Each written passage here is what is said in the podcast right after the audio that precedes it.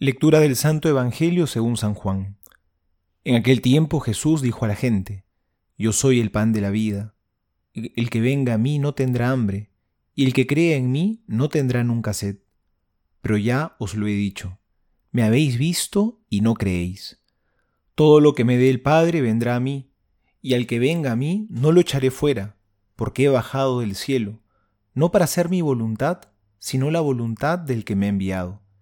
Y esta es la voluntad del que me ha enviado, que no pierda nada de lo que Él me ha dado, sino que lo resucite el último día. Porque esta es la voluntad de mi Padre, que todo el que vea al Hijo y crea en Él, tenga vida eterna, y que yo lo resucite el último día. Palabra del Señor, gloria a ti, Señor Jesús. El Señor como buen pastor siempre está pendiente de alimentar a sus ovejas, y hoy nos quiere mostrar el alimento que nos quiere dar, porque nos ha visto hambrientos y sedientos. Nos quiere alimentar con su cuerpo y con su sangre. Es el alimento que sacia el hambre de infinito, y como decía una persona, somos aquello que comemos.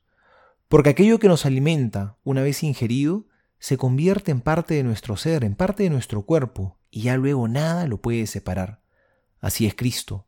Se nos da como alimento porque sabe muy bien que somos aquello que comemos y quiere que seamos uno con Él, y ya que nadie nos pueda separar. Por eso recibir la Eucaristía nos cristifica, nos hace cada vez más como el Señor Jesús.